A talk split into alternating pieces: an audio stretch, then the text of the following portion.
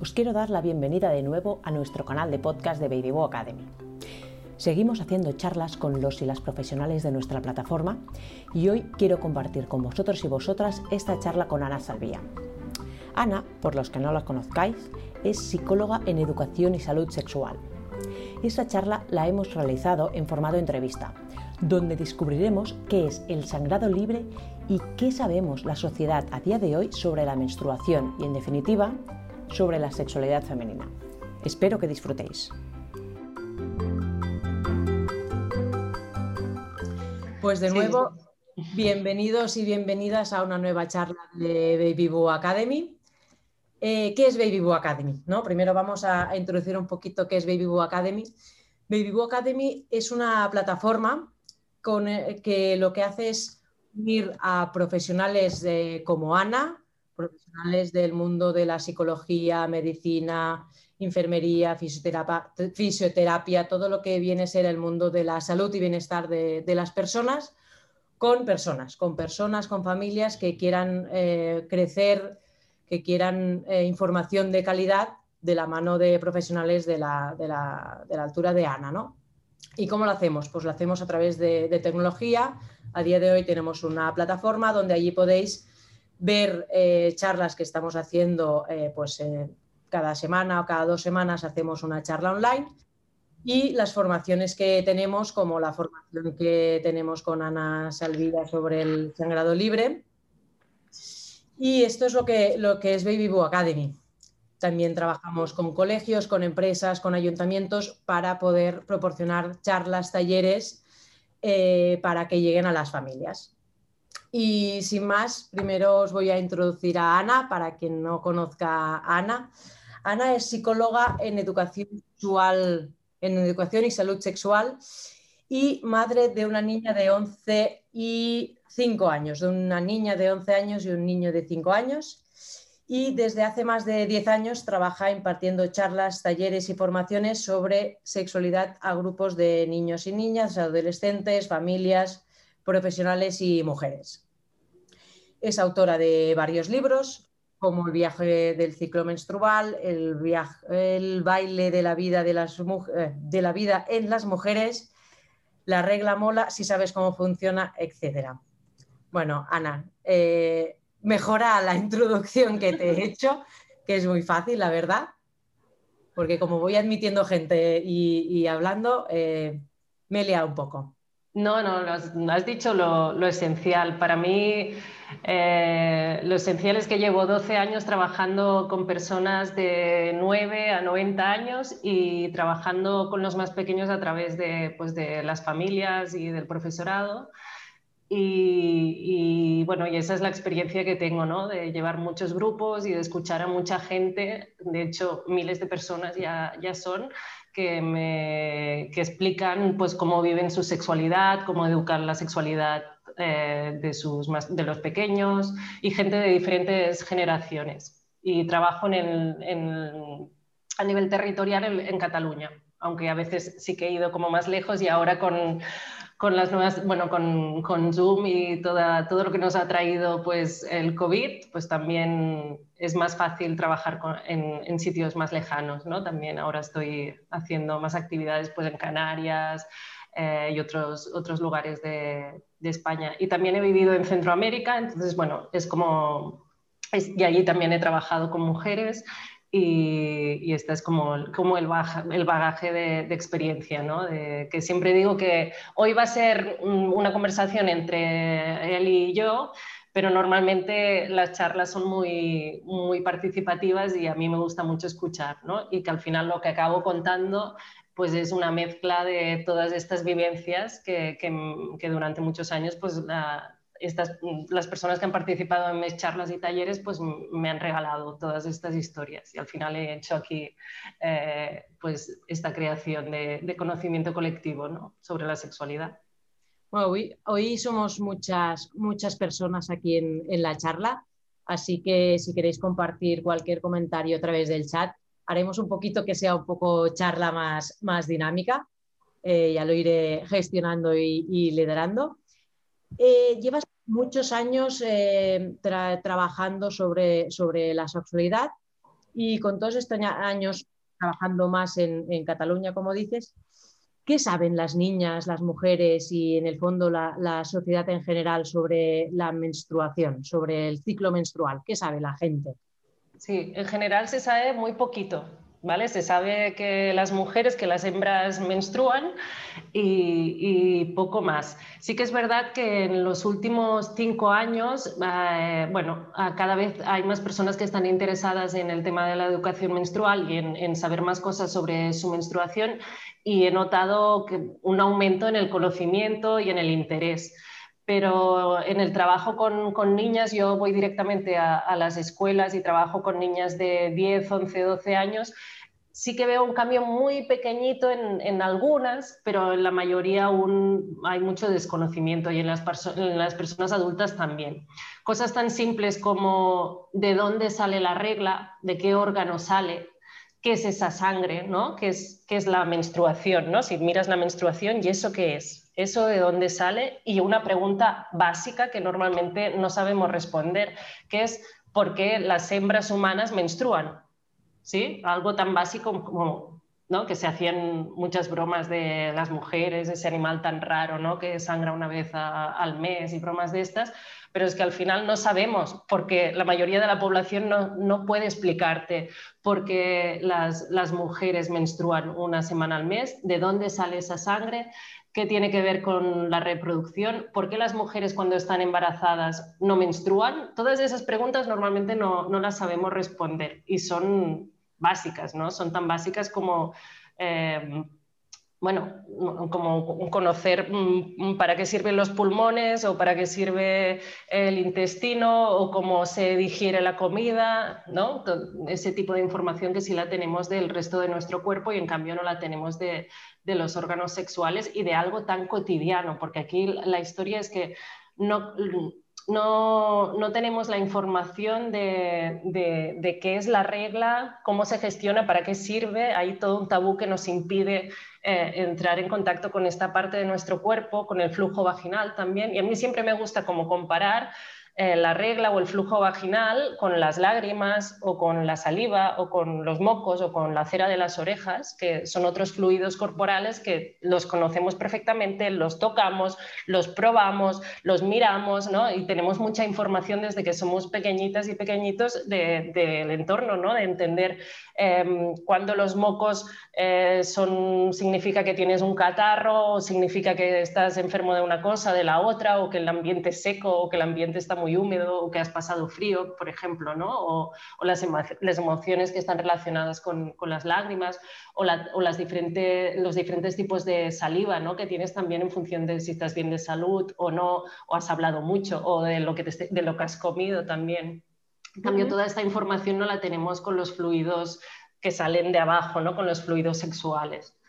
Y, y, es necesaria, tampoco la tenemos de los órganos, ¿no? Conocemos perfectamente la cara y el nombre de cada parte de nuestra cara y para qué sirve, y en cambio de la cara de abajo, la vulva sería como la cara de abajo, es la otra parte del cuerpo que es compleja, ¿no? que tiene agujeros, que tiene como muchas cositas, que, se, que tiene una gran sensibilidad. El resto del cuerpo, los brazos, el, el tronco, ¿no? las piernas, no, no tienen esta... Mm, bueno, todas estas cositas ¿no? especiales pues la cara de arriba la conocemos muy bien y la cara de abajo la conocemos muy poco, sobre todo la de, la de las mujeres, la vulva y, los órganos sexuales internos. ¿Vale? Entonces tenemos como un gran tabú sexual que nos impide que nos haya llegado el conocimiento para entender esta parte de nuestro cuerpo y para entender la menstruación en concreto. Y luego este mismo tabú lo que impide es que hagamos el acto de explorarnos, mirarnos, tocar los fluidos, observarlos. ¿no? La mayoría de mujeres cuando menstruan no miran la sangre. Ahora con la copa menstrual, sí que seguramente todas la conocéis, pero bueno, para quien no la conozca, con la copa menstrual, las mujeres estamos ganando mucho conocimiento de, la menstruación en sí y, la copa menstrual fascina a las mujeres que empiezan a usarla porque ven como todos los colores, cómo va cambiando, cómo va cambiando la cantidad. Lo que hace la copa menstrual es permitirte conocer tu menstruación, como romper este tabú y entrar en contacto con tu menstruación, hacer lo que hacen los niños desde que son pequeños, ¿no? Explorar, descubrir, experimentar, ¿no? Em, entonces, el tabú menstrual, el tabú sexual de nuestra cultura nos impide hacer este, darle rienda suelta a este acto de curiosidad y de, autoaprendizaje, ¿no? que es observar la regla, notar qué pasa en mi útero, en mi bajo vientre cuando sale la sangre, qué noto en la vagina, qué noto en la vulva. Sí. Bueno, me he ido muy lejos, ¿eh, Eli? Sí, no, es que estaba, estaba pensando que cuando estabas eh, diciendo lo de las lágrimas, los de los mocos y lo de la cera a las orejas, que parecen comentarios muy obvios, por un lado, pues la reflexión, ¿no? De, obviamente, pues todos eh, cuando te cae una lágrima, pues la, la, la, puedes eh, comer, los mocos pues te caen, lo que sea, pero aún así, de los tres ejemplos, todos, o sea, realmente vivimos en un mundo de tabús, porque las lágrimas es de llorar, ¿no? Llores los mocos, en plan, es una marranada. Realmente vivimos en un mundo de, muchos tabús y, la menstruación se lleva a la palma realmente, ¿no? Correcto. Porque de hecho, me acuerdo, ¿no? Cuando, cuando tuve mi primera regla fue en plan, ¿y esto qué es? Ah, eh, eh, eh, una compresa, ¡pum! Fin de la historia. Sí. Vale, ¿y ahora qué? ¿No? ¿Y, ¿y cómo aprendes? No sé, pues a lo mejor eh, en el colegio, no, comentando, buscando, claro, no había Google en ese momento. Y, ni soy consciente de cómo, de cómo sé lo que sé, o, a lo mejor incluso gracias a ti de lo que he ido aprendiendo los últimos meses. O sea, realmente es muy, muy heavy el impacto, el impacto que tiene eso y, lo inconsciente sobre todo, ¿no? que, que somos de, inconscientemente ignorantes sobre nuestra menstruación. Y una pregunta que es obvia, pero que, merece la pena ponerla encima de la mesa. ¿Por qué crees que debemos tener una, una mayor educación sobre la sexualidad femenina? O sea, sobre el ciclo menstrual, ¿no? Sobre, sobre todo lo que es la, la sexualidad femenina y el ciclo menstrual. Sí, bueno, habría muchas respuestas de entrada por derecho, ¿no?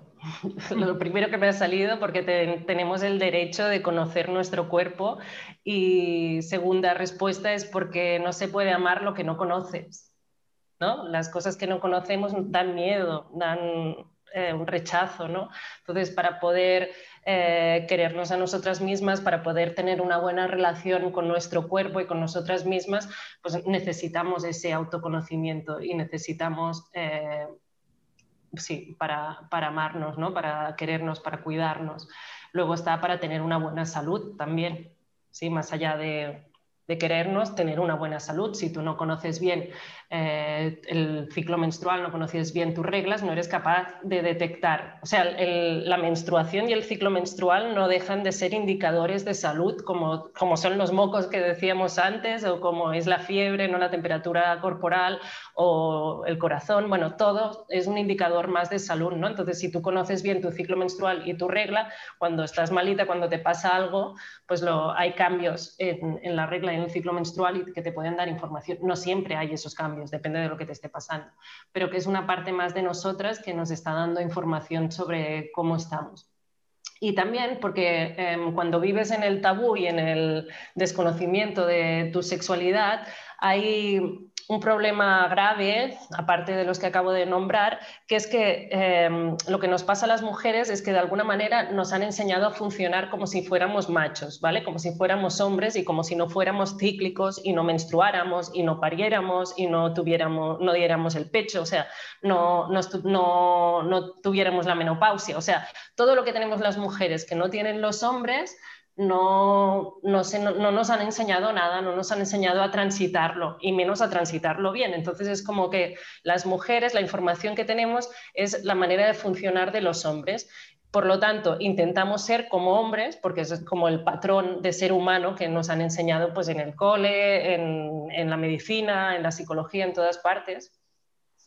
Eh, y eso no funciona. ¿Vale? esa manera de funcionar para las hembras en la etapa fértil, eh, que sería de la primera a la última regla, no funciona. Entonces, muchas mujeres de nuestra cultura se dejan la piel, se dejan eh, la energía, se dejan, bueno, todo en intentar ser como un hombre lineal, ¿no? En luchar en contra de este funcionamiento cíclico y se enfadan con sus reglas y se enfadan con el estado en, las que, bueno, yo la primera que me enfadaba, ¿eh? ahora lo digo porque hace muchos años que no, pero si estoy aquí es porque yo estaba muy enfadada con mi regla porque mi regla no me dejaba eh, salir con mis amigas, no me dejaba estudiar, no me dejaba hacer todo lo que yo quería.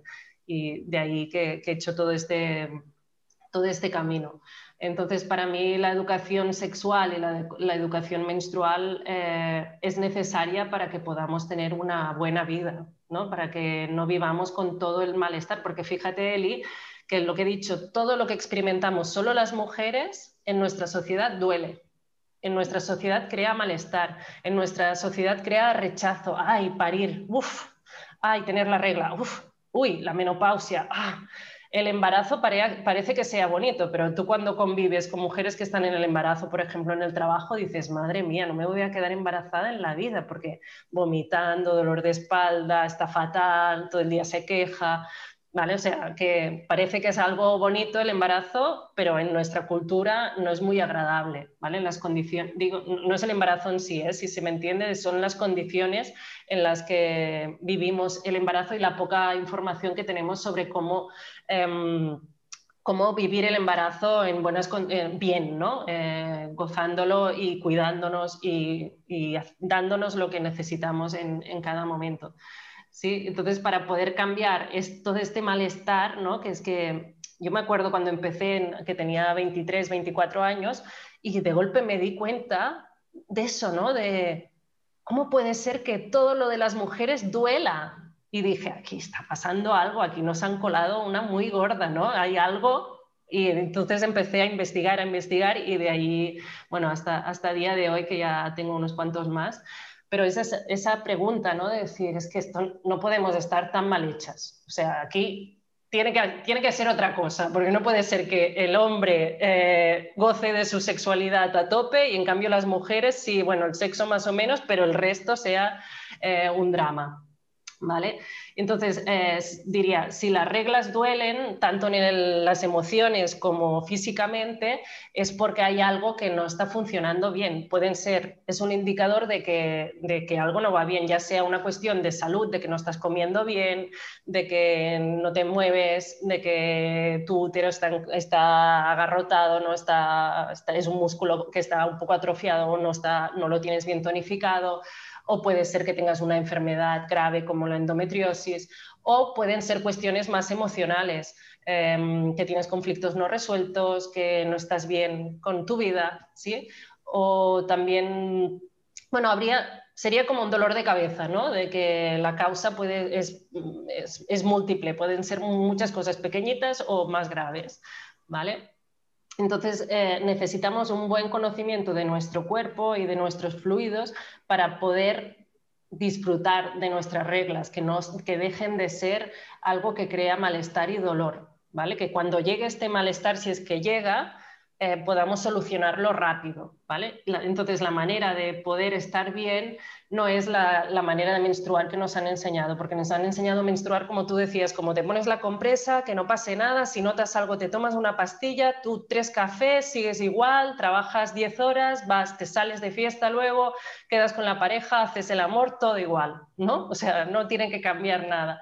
Y en cambio, sobre todo el primer día y segundo de regla, segundo día de regla estamos muy diferentes y tenemos necesidades diferentes. Entonces, como lo que yo propongo es empezar a, conectar con el cuerpo, a conectar con, el ser, no, no solo de forma holística, no solo somos cuerpos, sino a todos los niveles y preguntarnos qué necesito ahora en este momento, durante todo el ciclo. Pero hoy, hoy estamos hablando de la regla, pues cuando tienes la regla, qué necesito y cuando sepas lo que necesitas, te lo das. En vez de seguir como que aquí no pasa nada y tengo que dar a tope, pues te das a ti misma lo que necesitas. Y cuando haces este cambio y, empiezas a escucharte y empiezas a mirar la regla y empiezas a notar qué pasa en tu útero y empiezas a descansar las horas que necesitas descansar y dejar de cuidar al menos un día o trabajar menos, pues cambian muchas cosas. Empieza las mujeres, bueno, a mí me ha pasado y, muchísimas mujeres me escriben y, me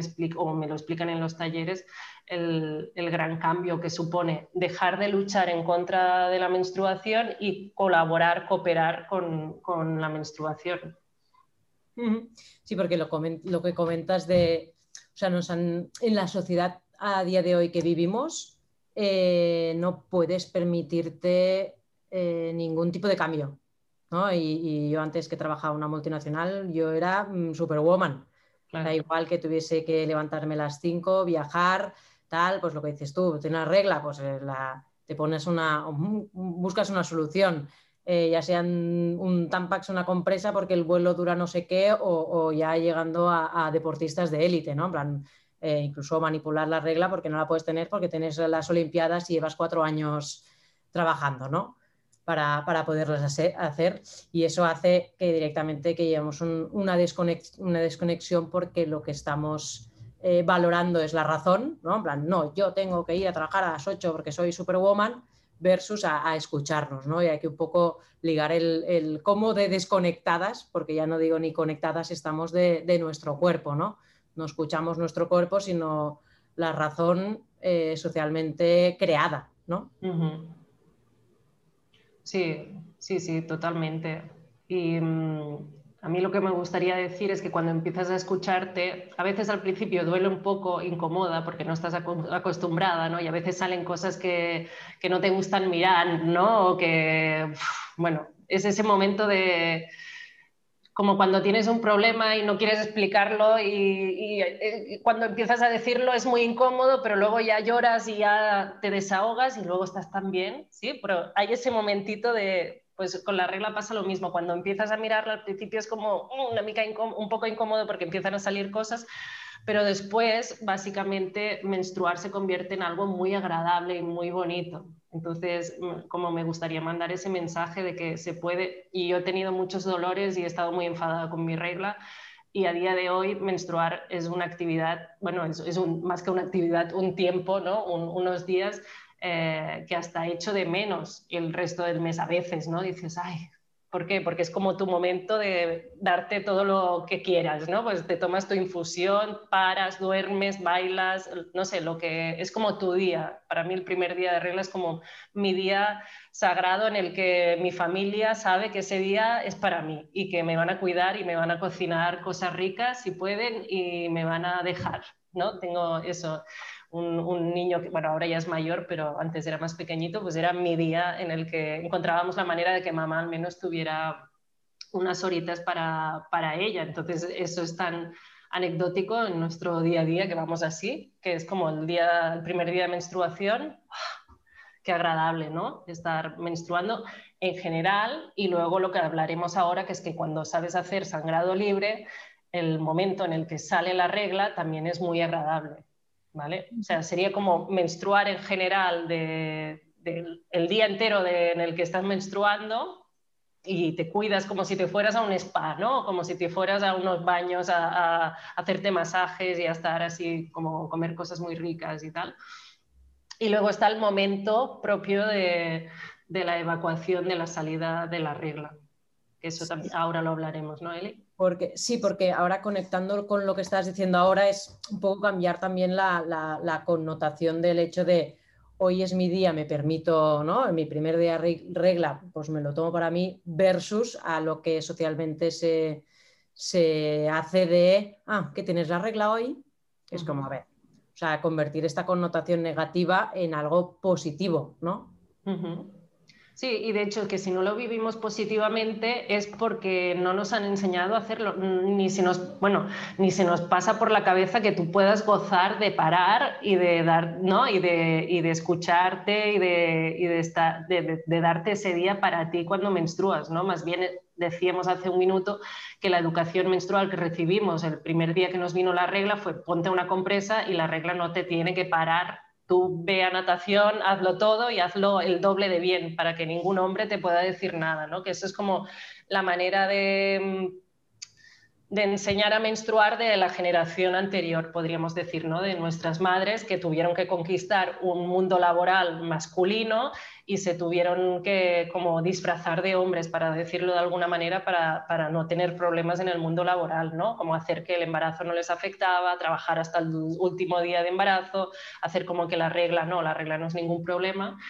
Y bueno, esas mujeres nos han permitido a día de hoy poder tener el poder ya social como para decir, bueno, sí, somos poderosas igual que los hombres, pero tenemos nuestras particularidades y hay que poder gozar de estas particularidades, no vivirlas como las estamos viviendo con, silencio y con malestar, ¿no? Yo creo que este es el, cambio generacional que está habiendo hoy en día.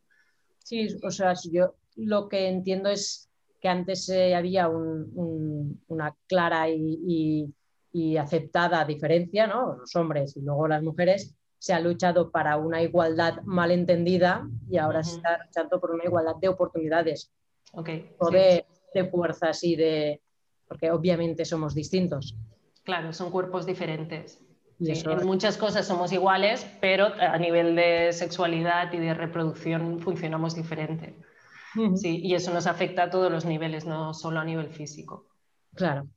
Y entrando ya en, materia, a mí me hace mucha gracia porque, bueno, gracia por decirle de alguna manera, que cuando explico a título personal ¿no? que en Baby Boo Academy tenemos formaciones sobre el sangrado, el sangrado libre, em, la reacción, el 120% de veces, es recibir dos ques el primero en mayúsculas y el segundo mayúsculas y negrita, ¿no?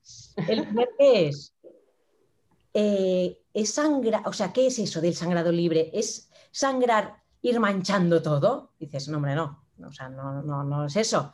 Explicas un poquito, ¿no? Es escuchar tu cuerpo y cuando notas que tu útero está lleno, pues eh, eh, vas evacuando igual que haces, pues pipí, caca, ¿no? Y el segundo, súper qué, es como, ¿qué? ¿Pero esto se puede hacer? Sí, total. Eso me hace muchas como los dos steps del que, que, es como magia, ¿no? Es súper que. Y como, pues bienvenidos y bienvenidas a la realidad de, menstruar, ¿no? Incluso lo, que comentas tú, que le llamo sangrado libre para decirle de alguna manera, que incluso como libre, ¿no? Es natural o, como debería ser, ¿no? Mm. Sí, la palabra sagrado libre, no, sé quién se la inventó, pero bueno, es la palabra que está en uso en, español y en, las lenguas latinas y eh, bueno, y en inglés también, el free bleeding, ¿no? Em, bueno, al final yo uso esta palabra porque es la, que todo el mundo entiende o, una parte de, la población entiende. Le podríamos llamar de muchas maneras. Yo digo que espero que dentro de unas cuantas décadas ya bueno, hayamos hecho el cambio y simplemente lo llamemos menstruar, ¿no? Como igual que decimos orinar o defecar, cuando, cuando orinamos y defecamos con conciencia en el baño o donde queramos, pues también algún día quizás eh, en Occidente pues hablaremos de menstruar y eso significará también sacar evacuar la regla con conciencia en el lugar en el que tú elijas, normalmente el baño.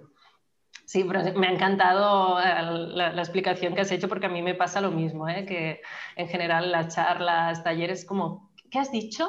Como que la gente lo escucha y luego, talleres de educación sexual, ¿eh? no, no, específicos de, de, sangrado libre. Perdón, acabas de decir que, ¿no? Como todo el mundo callado, como soy la no se van mirando como soy la única persona que no sabe de lo que está hablando o que es la primera vez que oye esto.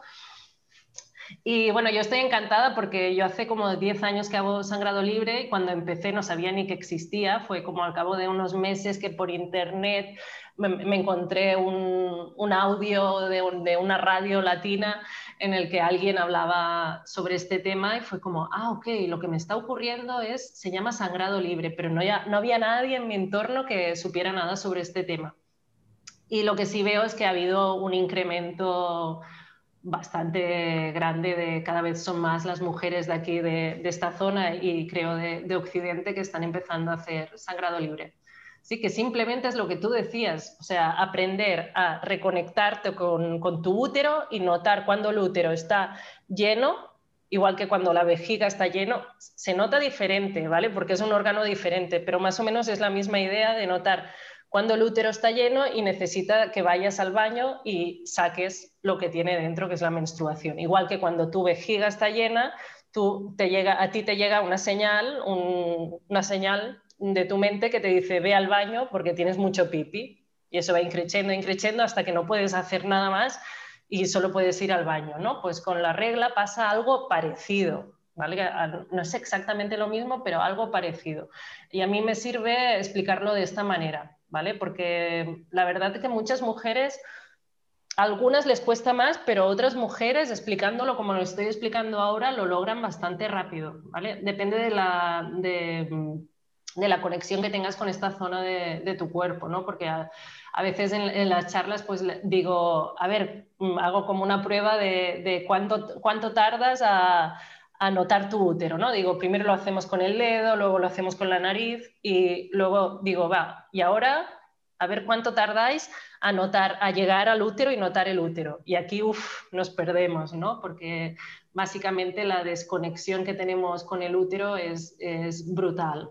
Es un, órgano que no notamos, que la mayoría de mujeres no notan. Entonces, para hacer sangrado libre hay que reconectarte con el útero y reconectarte con la sangre, como empezar a decirle a tu cuerpo que necesitas, que quieres, no necesitas, que quieres notar el útero y que quieres notar, que, te envíe, te mande la señal de cuando está lleno para que puedas ir al baño a hacerlo. Esto suena muy fácil decirlo de esta manera, pero bueno, luego cada una tiene sus trabajos ¿no? y sus historias y su pasado.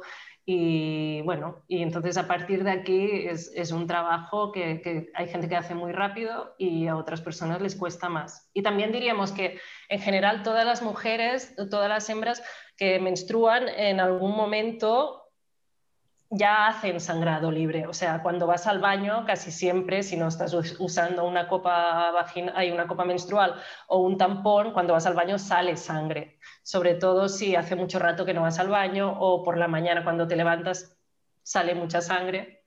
Entonces eso ya es la sensación de que se nota cuando evacúas la sangre, ¿no? que es una sensación agradable de soltar, igual que hacer pipi o hacer caca es una sensación de soltar que es agradable, en el caso de, evacuar la regla también. Entonces es un entrenamiento de que cada vez em, esa evacuación consciente en el baño pues se vaya haciendo más veces. Primero lo haces en casa y luego terminas pudiéndolo hacer en, cualquier sitio. ¿no?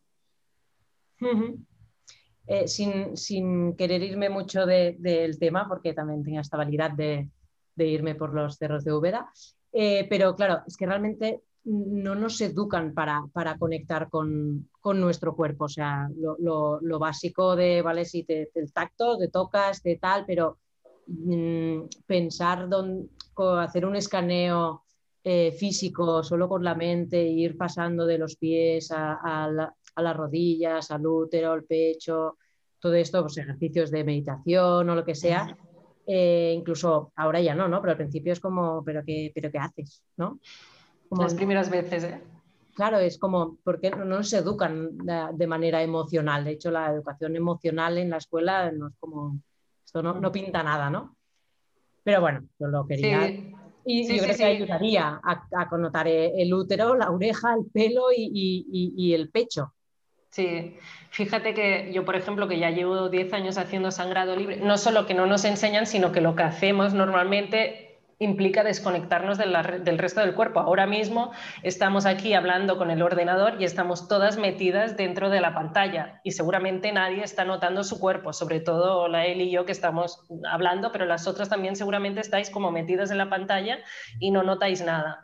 A mí, por ejemplo, eh, las veces que se me escapa o que casi se me escapa la menstruación, es decir, que casi me lo hago encima, casi siempre son cuando estoy trabajando delante del ordenador. Llevo mucho rato y me he desconectado del cuerpo y o voy diciendo, me va como con el pipi, ¿no? Te va viniendo la señal, ahora voy, ahora voy, ahora voy, ahora voy y al final mi útero dice, mm, ya no aguanto más, chao, ¿no?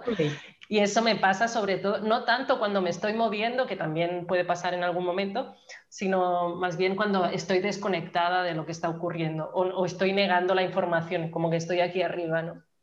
negando la información que me llega desde el cuerpo.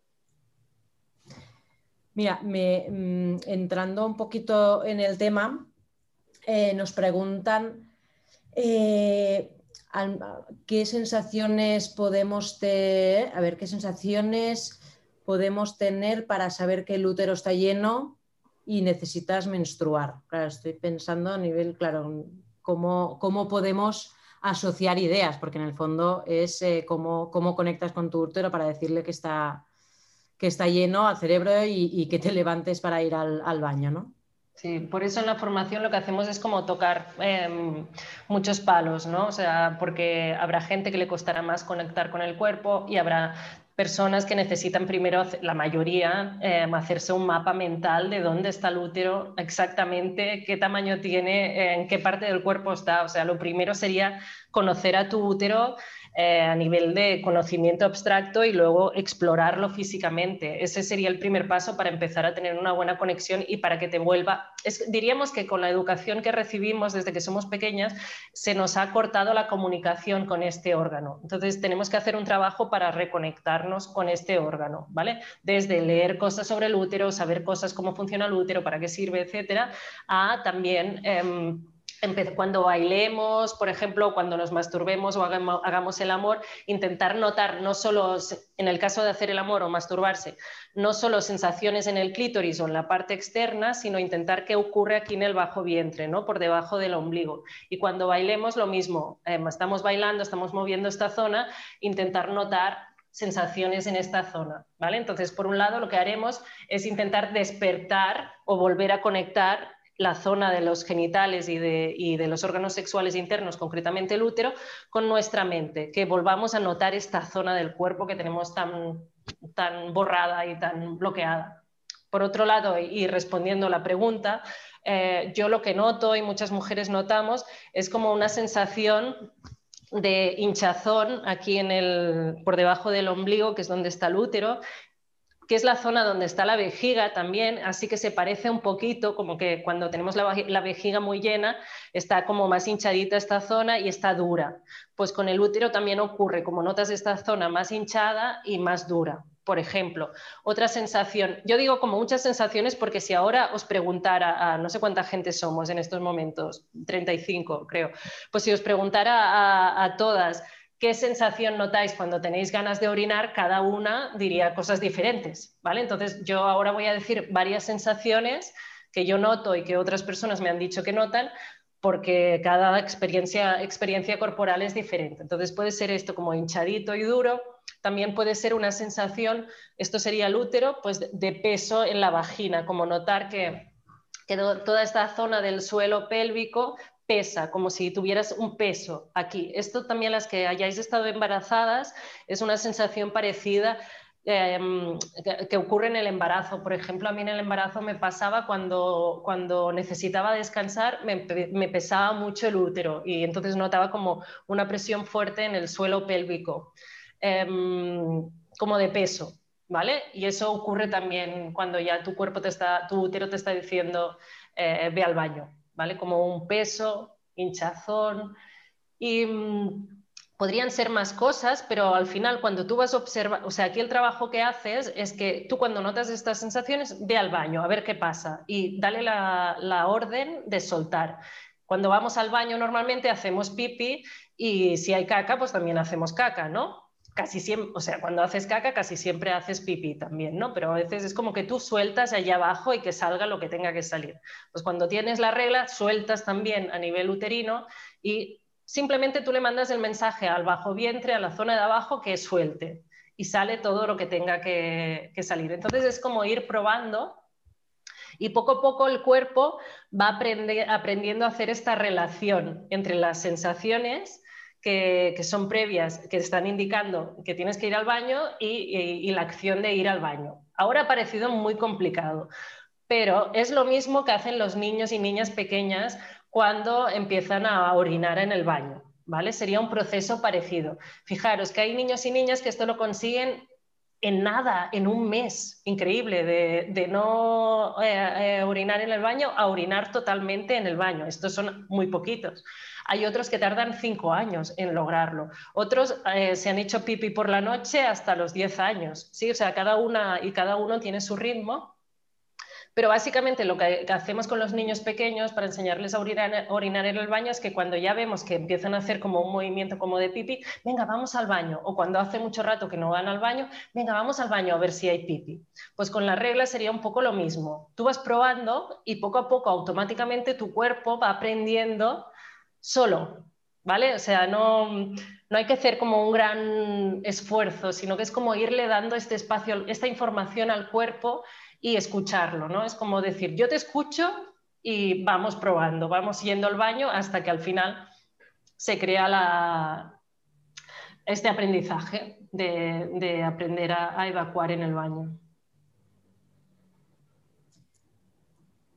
Perfecto. Estaba, leyendo preguntas para, intentar eh, agruparlas un poquito y, compartirlas contigo, eh, porque así como eh, personas que tenemos en la charla que practican el sangrado libre desde hace algunos meses, tenemos pues, distintos casos. ¿no? En el trabajo, cuando tienen mucho, mucha, mucha regla, les cuesta gestionarlo porque claro, yo por ejemplo el segundo día, pues eh, cada hora tengo que casi poner un cronómetro, tengo, eh, tengo muchísima regla yo y cada hora en plan, venga, voy al baño, venga, voy al baño porque si no, eh, la lío. Y por otro lado, que eso, ¿no? Que durante, cuando tienen mucho, cuesta controlarlo y cuando tienen poco, también.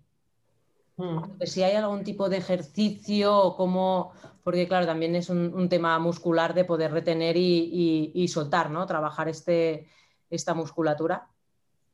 Sí, bueno, decir que el tema del sangrado libre, todo lo que os estoy contando, eh, se basa en conocimiento empírico, autoconocimiento de mi experiencia y de lo que me han contado otras mujeres. O sea, aquí no hay ningún tipo de investigación porque esto es algo muy nuevo. La sexualidad de las mujeres aún nos estamos, bueno, los científicos y científicas están discutiendo sobre si este órgano existe, no existe, se llama así. o sea, es como que Em, bueno, que es un campo que realmente necesitamos que se avance a nivel de investigación, sobre todo, sobre todo investigación fisiológica de cómo funciona el útero, ¿no? En, este caso. O sea, falta un montón de, conocimiento que espero que se vaya construyendo en, en, las siguientes, iba a decir años, seguramente serán décadas. O sea, que, me, gustaría dejar esto claro, de que nos basamos en conocimiento empírico, en sensaciones y en experiencias, no en estudios, ¿vale? Pero de hecho siempre ha sido así con la sexualidad de las mujeres porque la ciencia siempre ha ido muy tarde con estos temas. Es como que cuando todas las mujeres dicen, a mí me pasa, a mí me pasa, a mí me pasa, a mí me pasa, finalmente se investiga, ah, bueno, pues es verdad que las mujeres pueden hacer eso, o es verdad que esa sensación es tal cosa, ¿vale? O sea, siempre vamos así. Así que no, nos tiene que preocupar. Y no sé por qué he explicado esta, por qué he hecho esta, esta contextualización. Eli, que Ah, lo del trabajo, vale. Sí. De, menstruar en el trabajo. Vale, vale, vale. No, pero es que es importante como dejarlo claro porque a veces puede ser que se crea que hay un montón de investigación detrás y no, y es, muy empírico todo esto. Em, vale. Entonces, para mí es súper importante que tengamos claro que em, tener el recurso del sangrado libre no significa que tú tengas que hacer sangrado libre 24 horas todos los días de la regla por dicha también tenemos copas, tenemos compresas de, los dos tipos, tenemos tampones, ¿sí? Entonces aquí es como que cada una se vaya sintiendo, cómoda y vaya, pues que, esté, que, se, que se sienta segura y que se sienta que controla la situación y que está a gusto y que no tiene que estar como preocupándose, ¿no? Entonces, evidentemente no haremos sangrado libre en el trabajo hasta que llevemos años haciendo sangrado. Bueno, desde mi punto de vista, ¿eh? yo no me lancé a hacer sangrado libre fuera de casa hasta que ya llevaba tiempo y, en casa yo controlaba muy bien este tema y casi ni se me escapaba. Entonces cuando yo en casa ya ya lo tenía como dominado, para decirlo de alguna manera, en mi espacio de seguridad, empecé a hacerlo pues un día que salía a dar una vuelta, a comprar, que iba a casa de unos amigos a, cenar, ¿no? Como cositas así que también es como un espacio más o menos seguro que tú sabes que si necesitas ir al baño pues tienes un bar donde puedes entrar. Bueno, ahora, no, ahora sí, ya otra vez. en esa época los bares estaban abiertos y, tenías bares por todas partes y si estabas en el monte... Las presenciales también claro, eran otros tiempos. Pero bueno, em, entonces, para mí el trabajo sería como el, uno de los lugares, los últimos sitios donde haría sangrado libre. ¿Vale? Cuando ya estés muy segura en otros ámbitos de tu vida, lo haces en el trabajo.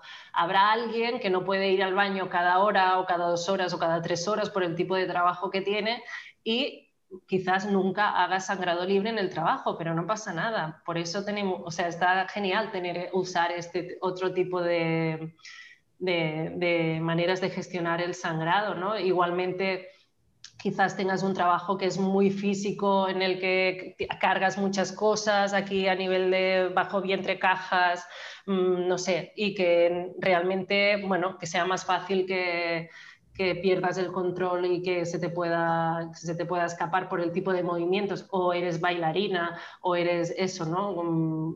hay mil tipos de trabajo y de actividades en los que quizás prefieras usar una copa o una compresa y eso, está, eso no está mal, ¿vale? No, para mí lo importante es no ser dogmática, es un recurso más que tienes y si puedes, ah, puedes ahorrar en compresas, copas, tampones, eso será mejor para tu cuerpo, será mejor para el medio ambiente y, estarás más conectada con, y, experimentarás la regla desde mi punto de vista de una forma más conectada y te ayudará a que esas sensaciones que tienes en el bajo vientre tengan un sentido. Para mí esto es importante, ¿no? porque a veces notamos malestar en el bajo vientre y pues qué rollo que ahora tenga el vientre hinchado, ¿no? Pues no me gusta. En cambio, cuando haces sangrado libre, tu, mente sabe que se está hinchando porque necesitas ir al baño. Entonces, ese hincharse ya no es molesto, ya no es un engorro, ya no es un problema, sino que es una señal muy útil que te está brindando tu cuerpo. Entonces también la, como la relación con el útero y con las sensaciones de la menstruación se vuelve mucho más positiva, por eso me interesa también, pero quiero decir que, no hay que ser, bueno, desde mi punto de vista, ¿eh? dogmático con eso, si en el trabajo no puedes ir al baño o tienes que vestir con pantalones blancos porque es tu traje y te da reparo que se te pueda escapar y mancharte un montón y eso no te gusta y te da miedo, pues mm, ponte, usa otro método de gestión que luego tienes muchas horas del día para, para hacer sangrado libre. Esa sería como mi recomendación. En mi caso, los últimos días de regla, a mí lo que me pasa cuando ya tengo muy poca regla es que solo o sea, ya no voy al baño expresamente a, hacer, eh, a sacar la regla, sino que solo me sale un poquito de regla cuando voy al baño. No sé si puedo ayudar con eso, porque yo tengo esta experiencia, como que no se escapa o no tengo la necesidad. Es como que se van ampliando. El primer día quizás necesito ir al baño cada hora, cada hora y media, dos horas, depende. El tercer día ya menos y el quinto o sexto día pues ya es tan poquito que solo sale cuando, cuando voy a, hacer pipi. Mira, te, transfiero una, pregunta que nos dicen, para personas que sangran poco, ¿es recomendable aguantar la menstruación? Lo natural sería que saliera. Sí, no estamos hablando en ningún momento de aguantar, ¿vale? Eh, si a veces uso, la palabra controlar, pero no es en el sentido de aguantarse, sino que aquí, igual que no es bueno aguantarse el pipi, o no es bueno aguantarte la caca, sino lo que, lo que es más saludable es que tú cuando notes que necesitas ir al baño hacer pipi, hacer caca o a sacar la regla, vayas al baño, lo hagas y sigas con tu vida, ¿vale? O sea, nunca es bueno aguantar, no estamos hablando de aguantar, sino estamos hablando de escuchar la señal y hacerle caso al cuerpo. No es luchar en contra del cuerpo, sino es hacerle caso al cuerpo. Y cuando le haces caso al cuerpo, lo que te das cuenta es que no sale tantas veces al día, como como más experimentas el sangrado o más practicas el sangrado libre, em, se van como espaciando las evacuaciones. Por ejemplo, las mujeres que hacemos sangrado libre no menstruamos durante la noche, no sale nada durante la noche. Puede ser, a mí a veces me pasa que el primer día, pues si me despierto a las 3 de la mañana con mucho pipi, con ganas de sacar la regla, una vez en toda la noche, pero el resto de, pero no se escapa. ¿Vale? Si, si acaso como en el es como que cuando tienes el sangrado libre, es como cuando aprendes a orinar en el baño, ya no te vas a orinar encima. Bueno, te puede pasar un día que tengas mucho pipi, te, te dé un ataque de risa y no puedas controlar y ¡pum! Eso te va a pasar una vez a la vida, quizás, ¿no? Pero en general no te vas a hacer pipi encima. Pues con el, con el sangrado libre pasa lo mismo, que no, no, vas a hacértelo encima. Lo que vas a notar es una incomodidad, una incomodidad muy fuerte que te lleva a, a tomar esta decisión de ir al baño. Pero en ningún caso es aguantarse. O sea, tú cuando estás haciendo sangrado libre no estás moviendo el útero. no, o sea, Cuando tú haces sangrado libre, no es que estás todo el tiempo aguantando, ¿sí? Sino que tú estás normal y es al revés, es cuando vas al baño, sueltas. ¿Sí? Es como cuando yo ahora me estoy, mm, hoy, ahora no estoy haciendo pipí, pero no me estoy aguantando. No hay una parte de mi cuerpo que esté activamente cerrando eh, la vejiga para que no pueda salir el pipi, sino que normalmente la vejiga está cerrada y se mueve para sacar. ¿Me entendéis? Es al revés. Es como que el útero normalmente está, cuando ya hace sangrado libre, está cerrado y es cuando vas al baño y le dices, ábrete, que activamente se abre. ¿Vale? Porque hay gente que, se, que piensa que cuando hacemos sangrado libre, tú estás aquí como, no sé si se ve, pero estás como aquí apretando, ¿no? apretando para que no salga. No, es al revés. Es que cuando vas al baño, sueltas, abres, relajas.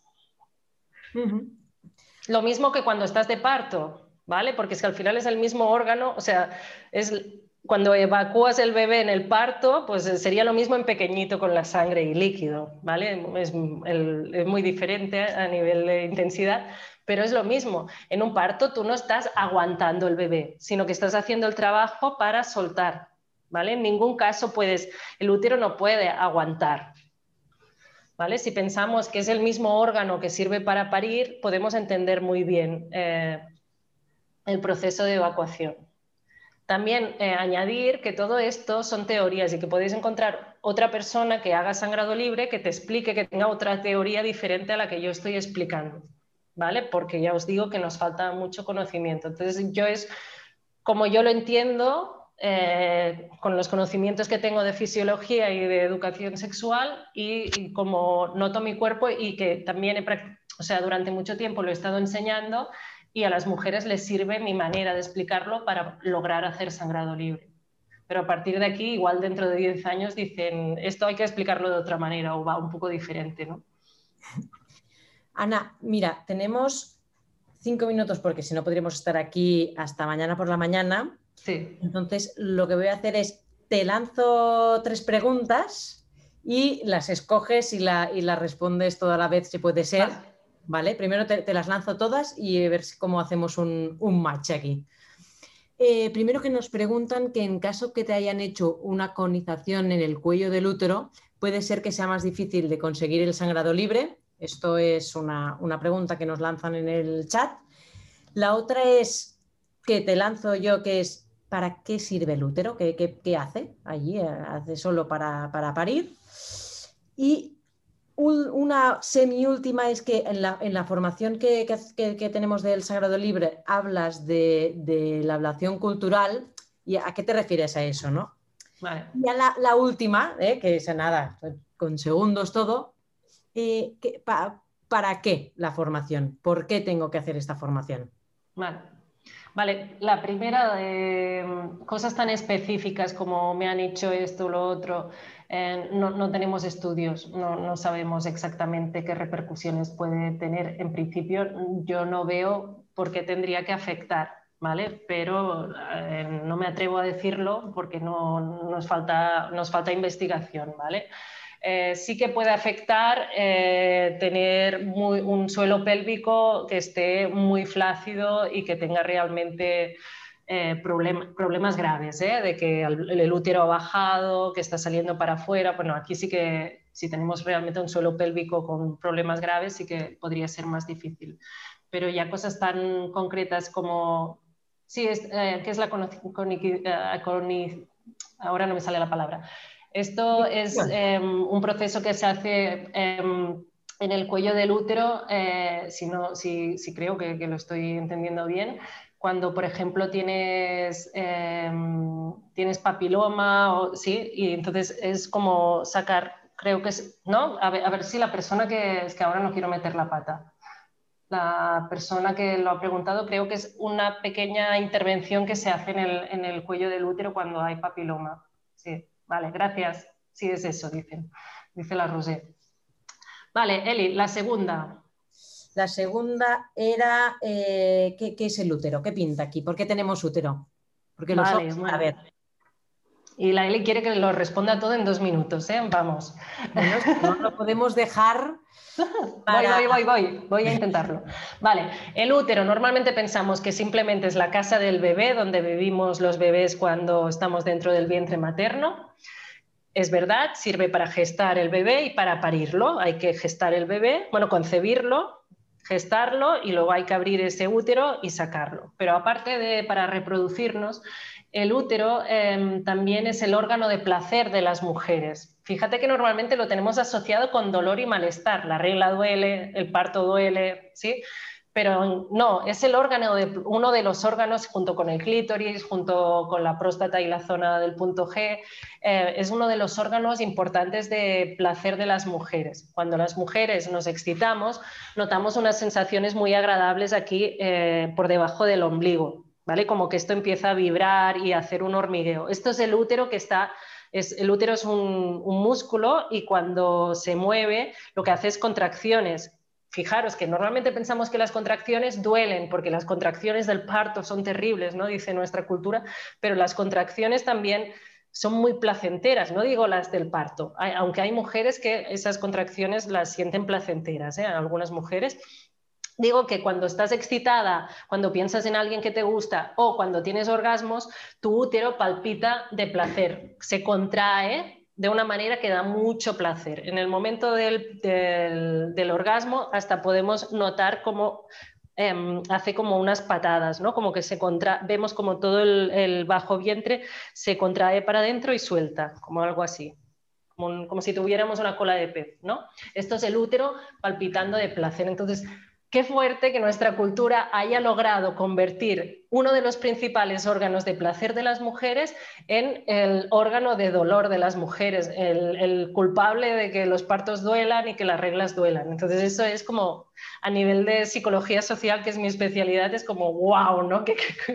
cómo lo hace la cultura de darle la vuelta a algo, bueno, es muy bestia, ¿no? Eh, lo que se ha logrado durante siglos y actualmente nosotras, las mujeres de nuestra cultura, lo que nos pasa es que no notamos casi nada. Puede ser que muchas chicas que están conectadas digan, yo nunca he notado esas colas de pez en mi bajo vientre, ¿vale?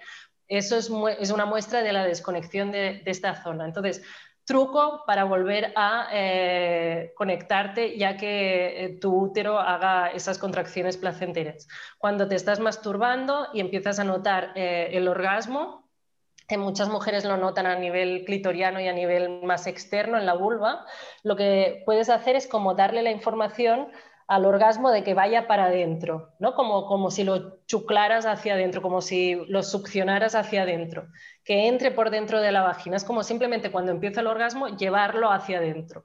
Y así es una manera que poco a poco eh, la zona de vagina y la zona uterina se empieza a, a despertar a nivel de orgasmo. Eso es súper buen truco y aparte es muy placentero hacerlo, así que no pierdes nada. Si te, al final despiertas el útero bien y si no lo despiertas, pues también te lo vas a pasar genial. Que eso es algo como bueno, ¿no? de con el tema del sangrado libre, que al final estaremos hablando de ejercicios que son placenteros, que no es desagradable, porque estamos despertando una zona de placer de, nuestro cuerpo. ¿Vale? Bueno, básicamente serviría, bueno, y sirve para menstruar también, ¿sí? Para cuando no nos hemos quedado embarazadas, el, el nidito que hemos creado para el bebé, que es el endometrio, lo destruimos y eso es lo que es la regla y lo expulsamos. Entonces también el útero cada mes prepara una cunita para el bebé o un nidito y si no llega el bebé lo destruye y eso es lo que es la regla. Sí que antes decíamos es que la mayoría de gente no sabe explicarte por qué tenemos la regla. Bueno, pues esto es una pequeña explicación la, que acabo de hacer que mucha gente no, no la sabe. Vamos con la tercera pregunta, Eli. Pobre. Ablación de, útero, ¿no? Un ligado con, lo del útero, ¿no? Porque realmente el tema del útero es el tercer que, mayúsculas negritas y, rojos, ¿no? Sí.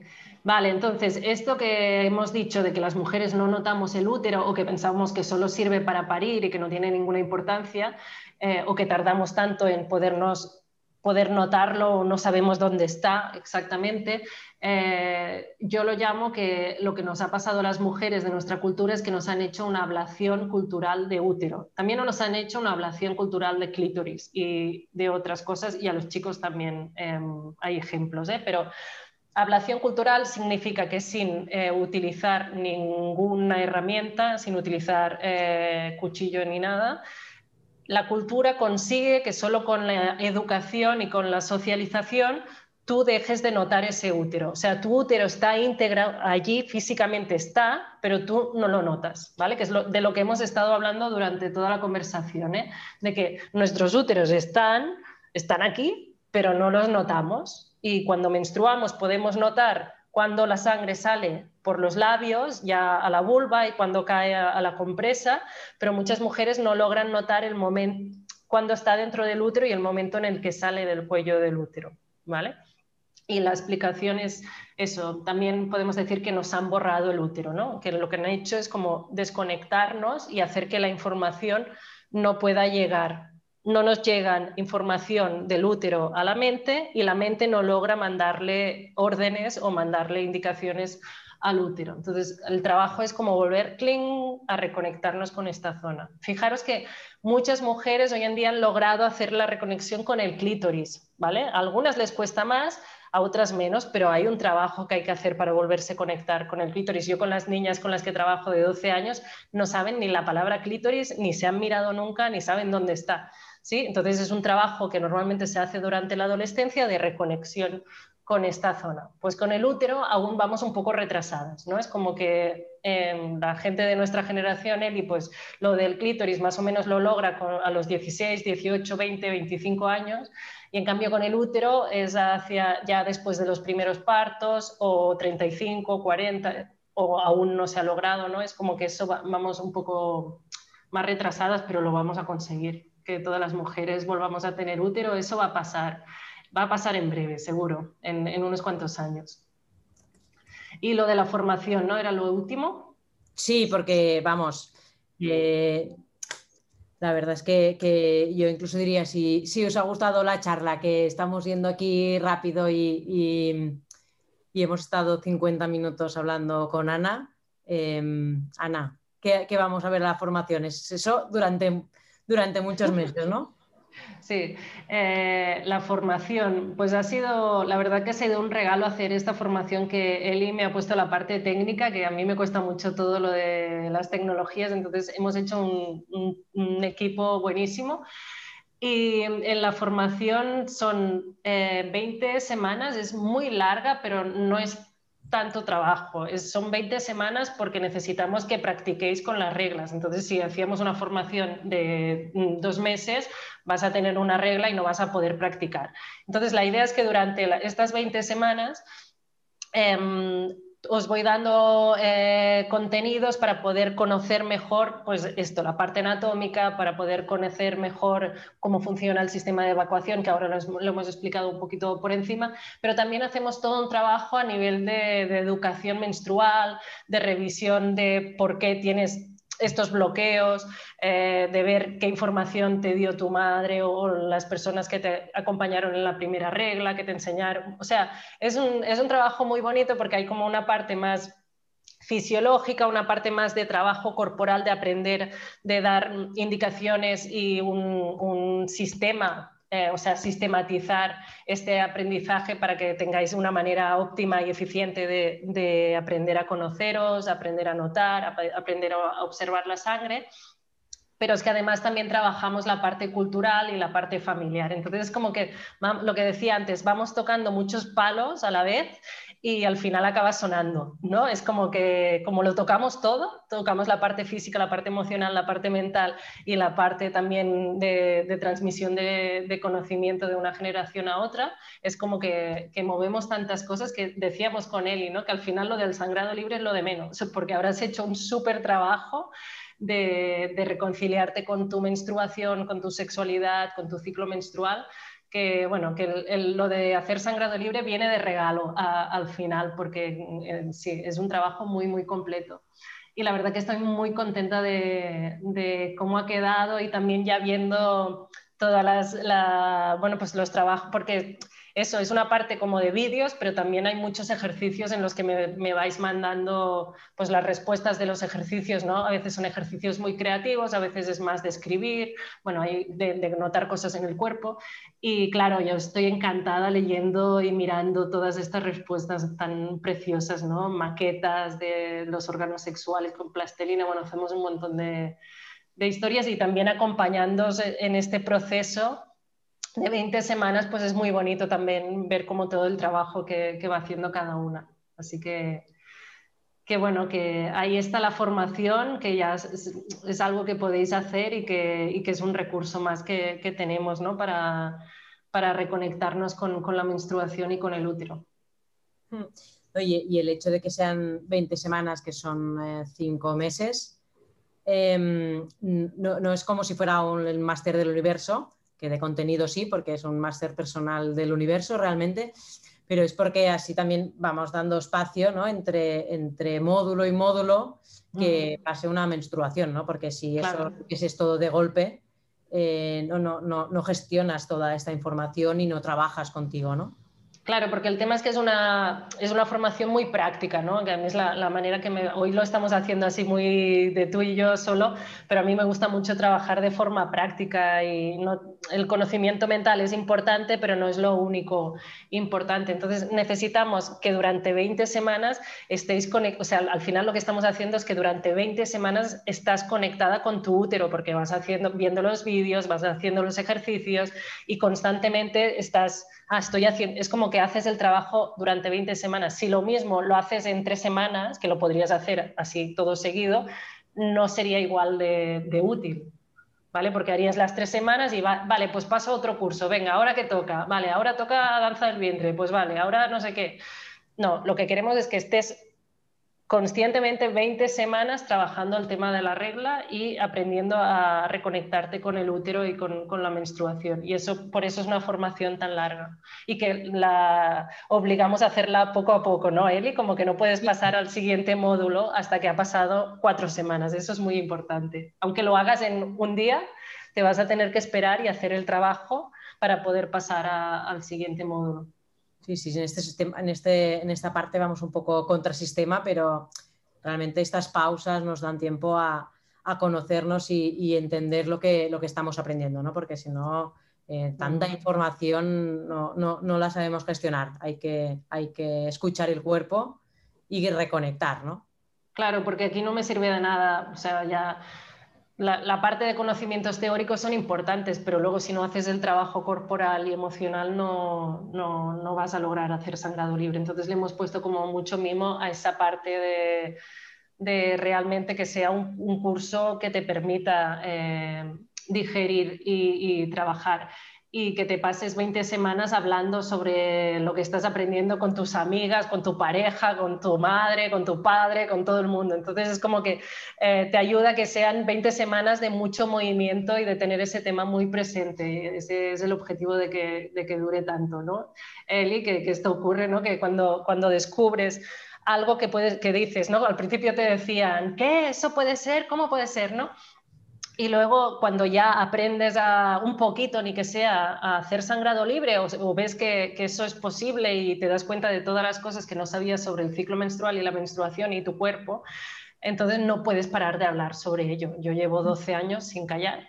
Ya veis que no hay manera de terminar la, la charla porque estoy fascinada con este tema y no paro de explicarlo. Y como más trabajo y más estudio, más me doy cuenta de que, ¿cómo puede ser que no sepamos todo esto? Y entonces a vosotras os pasa lo mismo, ¿no? Como más sabéis sobre la lactancia, sobre el parto, sobre los embarazos, sobre la menopausia, sobre las reglas, sobre la sexualidad de las mujeres, mm, no te lo puedes callar, se lo tienes que explicar a todo el mundo. Y eso es buenísimo porque después de hacer la formación os convertís en agentes de salud, ¿vale? Agente de salud significa que tú te conviertes en una pequeña Ana que va, eh, mandando toda, transmitiendo todo este conocimiento a todo el mundo, ¿no? Y la gente dice, ay, oh, ya está otra vez con lo de la regla. ¿no? Porque es que es tan fuerte que no puedes parar de, de, hablar sobre ello. Y eso es genial, ¿no? Porque para mí eso, cada mujer que está haciendo la formación, digo, pues es una nueva mujer que va a estar transmitiendo esos conocimientos y entre todas, espero eso, en un par de décadas o tres, ya lo tenemos hecho el cambio ya a, nivel cultural. Cuando ya convertimos algo en que ya no es tema, eh, es que está ya asentado el, tema. Claro. Muy bien. Pues por aquí nos dicen a ver si, si la próxima es presencial. A ver, si, a ver si tenemos suerte, pero bueno, vamos a darle la parte positiva que al menos esto nos da la oportunidad de conectar con gente de, tanto de España como otros países, que esto también es una, riqueza, sea presencial, pero al menos podemos compartir distintas experiencias. Pues muchísimas gracias, Ana, por tu tiempo. Eh, siempre es un placer escucharte y aprender de ti. Y hasta aquí la charla. Muchísimas gracias a la gente que habéis asistido. Eh, mira, están, mira, ves, la gracia del online están eh, en África, así que tenemos una persona viendo desde África, tú. Desde mm. Colombia, dice también. Saludos. Pues eh, recibiréis, bueno, cuando montemos el vídeo también os enviaremos el vídeo y también lo pondremos en podcast por si queréis compartirlo y, y hacer de, difusoras de, minianas. Y muchísimas gracias por todo, un besito muy grande, Ana. Y a seguir em, difundiendo este conocimiento. Gracias a todas, gracias a ti, Eli, también. Hasta luego, gracias. Hasta luego. Hasta aquí la charla de hoy. Como siempre, si queréis profundizar sobre el sangrado libre, podéis entrar en nuestra web babybooacademy.com y allí encontraréis post del blog donde hablamos del sagrado libre y, muy importante, la formación que imparte Ana sobre este tema. Cualquier duda o comentario, como siempre, podéis escribirnos directamente en nuestra web y os contestaremos lo más rápidamente posible. Un abrazo y hasta pronto.